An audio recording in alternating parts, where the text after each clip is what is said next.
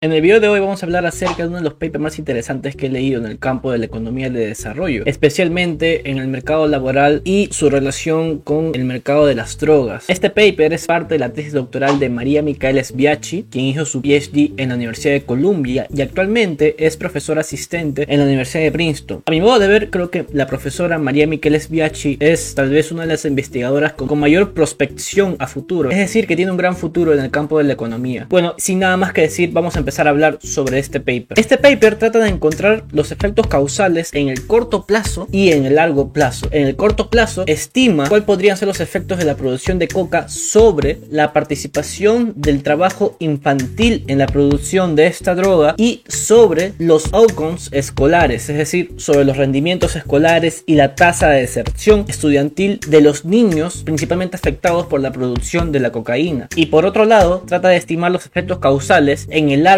plazo sobre qué tan probable es que estos niños de 11 a 14 años expuestos por la producción de cocaína cometan crímenes en el futuro. Pero para poder explorar los efectos de la cocaína, primero pongámonos en contexto y hagamos un pequeño background. Hasta antes del 98, Perú lideraba la producción de coca, pero luego debido al cierre de puentes aéreos entre el Perú y Colombia para trasladar la pasta de coca a Colombia, es donde se empieza a producir en Colombia mayor cantidad de cocaína a Perú. Pero por otro lado, debido a este incremento es donde se intensifica la lucha contra la cocaína y en conjunto con Estados Unidos, Colombia empieza un operativo o políticas para combatir el narcotráfico. Es ahí donde la producción de cocaína en Colombia empieza a disminuir y a su vez se empieza a trasladar a la selva del Perú, donde empieza a aumentar la producción de cocaína como podemos ver en el gráfico que aparece en la pantalla. Este efecto es etiquetado por la literatura como Balloon Effect, cuando las políticas contra las drogas en un país no provocan una disminución de la producción de la droga en sí, sino que hacen un traslado de ese país, de la producción de cocaína de ese país a otro país aledaño con características similares para poder producir dicha droga. Y precisamente el periodo de análisis en el que trabaja la investigadora es el periodo en donde el Perú vuelve a tener una mayor producción de cocaína, el periodo 1998-2013. Y tal como se muestra en esta imagen, en los tres gráficos, hay una intensificación especialmente en las zonas donde ya se producían cocaína, de la producción de cocaína, especialmente en el Alto Guayaga, que queda principalmente en la región del sur de los Andes. Y esto es debido a que hay mejores condiciones agrícolas para la producción de esta droga. Según la Oficina contra las Drogas y el Crímenes de las Naciones Unidas, en el 2007 habían 2.000 laboratorios en la selva del Perú que producían esta droga. Ahora, yendo a las hipótesis que plantea la investigadora, es que el incremento de los precios que utiliza como variable instrumental de la producción de droga afectará a la deserción escolar especialmente en niños de entre 11 y 14 años en las zonas cercanas de producción de droga. Y esto es básicamente debido al costo de oportunidad que supone ir a la escuela cuando puede obtener ingresos en el corto plazo dedicándose a trabajar en la cosecha y recolección de las hojas de cocaína a temprana edad. De hecho hay estudios que muestran que hay un incremento de la tasa de deserción de los niños de entre 11 a 14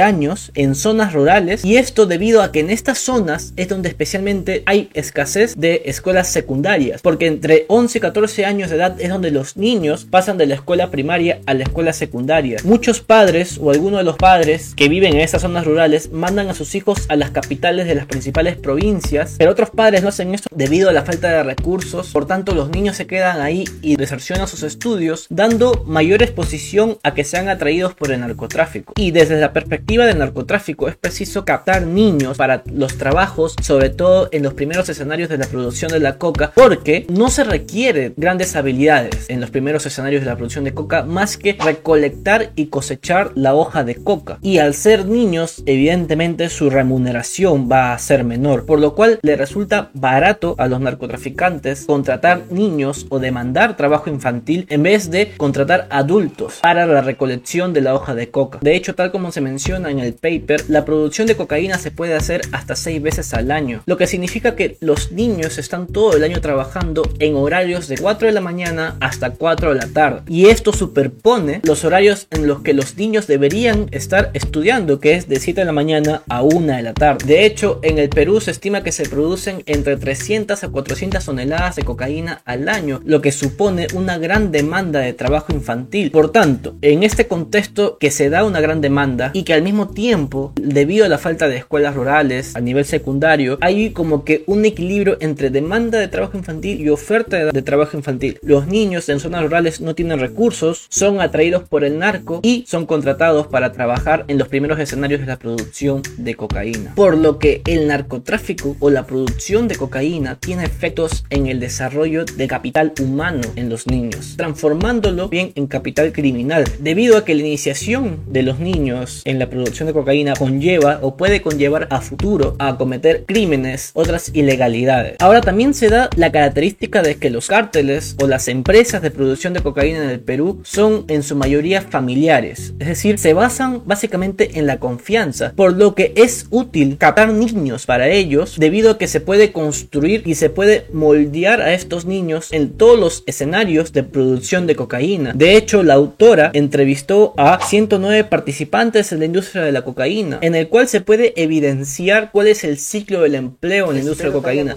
Son captados desde niños y conforme van creciendo, van avanzando en los escenarios de la producción de cocaína, dándole trabajos de mayor confianza y de mayor capacitación. De hecho, como aparecen en pantalla, hay algunos comentarios que están en inglés que son respuestas que dan los jóvenes encuestados por la investigadora. De hecho, la investigadora encuentra que el 40% dejaron la escuela en la edad en la que transicionan de la escuela primaria a la escuela secundaria. El 90% de participantes empezaron a recoger las hojas de coca y estudiar al mismo tiempo a la edad de entre 6 y 10 años. En la edad de 11 a 14 años, el 45% de los jóvenes encuestados reportaron que empezaron a transformar la cocaína y a transportarla. Ahora, vayamos a los datos que utiliza la investigadora. Ella utiliza principalmente cuatro bases de datos. El primero de ellos es el censo agrícola, a nivel de distrito y datas geolocalizadas sobre la densidad de la producción de cocaína. También para evitar posibles casos de endogeneidad, construye un índice agrícola de la coca para ver a través de este índice dónde es que hay mayor probabilidad de que se produzca la cocaína, utilizando información de la FAO y el eh, paper de Heman de 1978. Ahora, para ver la evolución del precio de la coca, utiliza datos de las Naciones Unidas. Y para examinar los efectos de la producción de cocaína sobre el trabajo infantil, utiliza la encuesta nacional de hogares y la encuesta de medidas estándares de vida en el Perú para los periodos 1994, 1997, 2001, 2013. Y para poder relacionar la producción de la cocaína con los opus escolares, utiliza el censo escolar hecho por el Minedu y el censo de evaluación de estudiantes. De las 50.000 escuelas que hay alrededor del Perú, 8.000 de estas están cerca de zonas con alta probabilidad de producción de cocaína. Y por último, para ver si los niños que estuvieron expuestos en la producción de cocaína fueron probables a cometer actos ilícitos en el futuro o en el largo plazo, utiliza la data sobre el universo de individuos en las cárceles del Perú por el Instituto Nacional Penitenciario del Perú. Esto permite rastrear a los adultos que están en las cárceles y su característica como dónde nacieron, eh, a la edad en la que cometieron su primer delito y entre otras variables. Y sobre la metodología que utiliza la investigadora, el primero de ellos es un diffing diff con variables instrumentales, donde en vez de utilizar la producción de cocaína como variable independiente al explicar los efectos sobre la participación infantil, sobre los outcomes escolares y sobre la criminalidad a largo plazo, utiliza el precio de la coca. Y esto básicamente es debido a que la industria de la cocaína, al ser un mercado informal, no hay data precisa acerca de cuánto exactamente se produce cada año de cocaína, cuánta cocaína se produce cada año. No hay data sobre eso. Por lo que utiliza periodos donde hay alto precio de la cocaína como un aproximado o una variable instrumental para explicar periodos donde hay una alta producción de cocaína. Entonces, la regresión base que utiliza está presentada en pantalla, que es la ecuación donde compara las áreas donde hay alta probabilidad de producción de cocaína con áreas donde hay baja probabilidad de producción de cocaína y a su vez en los periodos donde los precios de la cocaína son altos con los periodos donde los precios de la cocaína son bajos. La variable dependiente es una variable DAMI que reporta si los niños tienen como actividad principal trabajar en la última semana previa a la encuesta. Ahora, para testear si la producción de cocaína tiene efectos sobre los outcomes escolares, presenta el segundo modelo, la segunda regresión que está en la ecuación 2, donde comparan los outcomes de los niños que están en escuelas cerca y lejos de zonas donde hay mayor probabilidad de producción de cocaína comparado a las zonas donde hay menor probabilidad de producción de cocaína. Y por último, para estimar los efectos en el largo plazo sobre la criminalidad de los niños que fueron fueron expuestos a la producción de cocaína, la investigadora estima la evolución del precio de la cocaína a través del cohort de edad. De esta manera permite estimar si cambios en el precio de la cocaína en la edad de 11 a 14 años tiene impactos en el largo plazo en la criminalidad de estos niños que fueron expuestos a la producción de cocaína. Y el modelo está presentado en la ecuación 3. Y habiendo hecho la introducción, el contexto histórico, la data y la metodología a utilizar, vayamos con los resultados. Sobre el análisis de corto plazo, como ya lo mencioné, la autora estima los efectos sobre la participación infantil y sobre los outcomes escolares. Empecemos por la participación infantil. En los periodos donde el precio de la coca es alto, podemos encontrar que la participación infantil tiende a crecer, especialmente en los niños que están en el rango de edad de entre 11 a 14 años y que están expuestos a zonas donde hay alta probabilidad de que se produzca la cocaína. Y para encontrar robustez en los resultados, la investigadora utiliza el índice agrícola de producción de cocaína, encontrando resultados similares a los previos encontrados con el análisis de la ecuación 1. Por otro lado, encuentra que las escuelas de los distritos donde hay alta probabilidad de que se produzca la cocaína, los outcomes escolares de los estudiantes cayeron en términos de, en términos de encontrar una mayor probabilidad de que los niños repitan de año comparado las, comparado a los niños que están en escuelas lejos de zonas donde hay mayor probabilidad de que se produzca droga. También encontró que hay una mayor probabilidad de que los niños desercionen, sobre todo estos niños que están entre el rango de 11 a 14 años, que es especialmente en esa edad, como ya lo repetí al inicio, donde los niños son captados por el narcotráfico. Por lo que en general se puede concluir que la industria de la cocaína tiene impactos severos en la formación del capital humano en el Perú, ya que incrementa la deserción escolar, ya que aumenta la probabilidad de que el niño repita de año y que tenga menores puntajes a los niños que no están expuestos a la producción de cocaína. De hecho, cuando la investigadora estima la exposición a zonas donde se producen cocaína en los niños de entre 11 a 14 años de edad, en el largo plazo encuentra que estos niños de 11 a 14 años de edad tienen impactos significativos en cometer crímenes, especialmente estos crímenes relacionados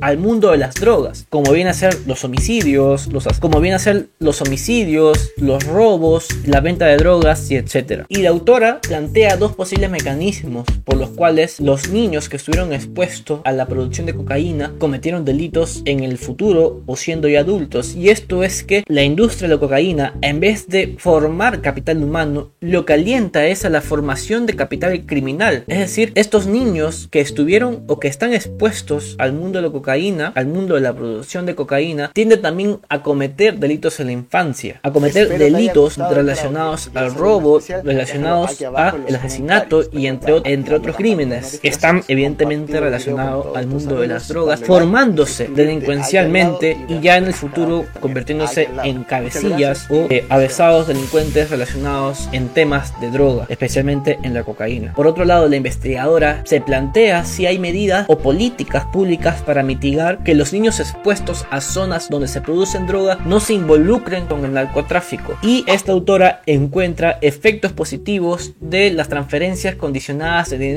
o el conditional cash transfer, que son políticas de entrega de dinero bajo ciertas condiciones que las familias deben cumplir, como por ejemplo que los niños no repitan de año, que los niños al menos prueben sus notas y otras condiciones para poder recibir del dinero. Tal como se muestra en pantalla, estos efectos se mantienen incluso en el largo plazo. Es decir, estas políticas de transferencia de dinero condicionadas mitigan los efectos negativos que tiene la industria de la droga sobre el niño. Y para ya no más largo el video, dejando algunas cosas ya para la propia lectura de los que están viendo este video, en conclusión, la industria de la droga en el Perú ha tenido efectos negativos significativos sobre la formación del capital humano y más bien ha desplazado esta formación del capital humano hacia la formación del capital criminal. Por otro lado, también la autora encuentra que hay políticas públicas que pueden ayudar a mitigar esos efectos de la industria de la droga sobre el trabajo infantil, los outcomes escolares, la deserción escolar, eh, la probabilidad de repetir de año y la probabilidad de cometer crímenes en el futuro, con las transferencias de dinero condicionadas o transferencias condicionadas de dinero como mecanismo para mitigar estos efectos. Este paper es muy interesante porque nos da una idea de cómo funciona el mundo de la droga y cuáles son los efectos negativos para el desarrollo humano. También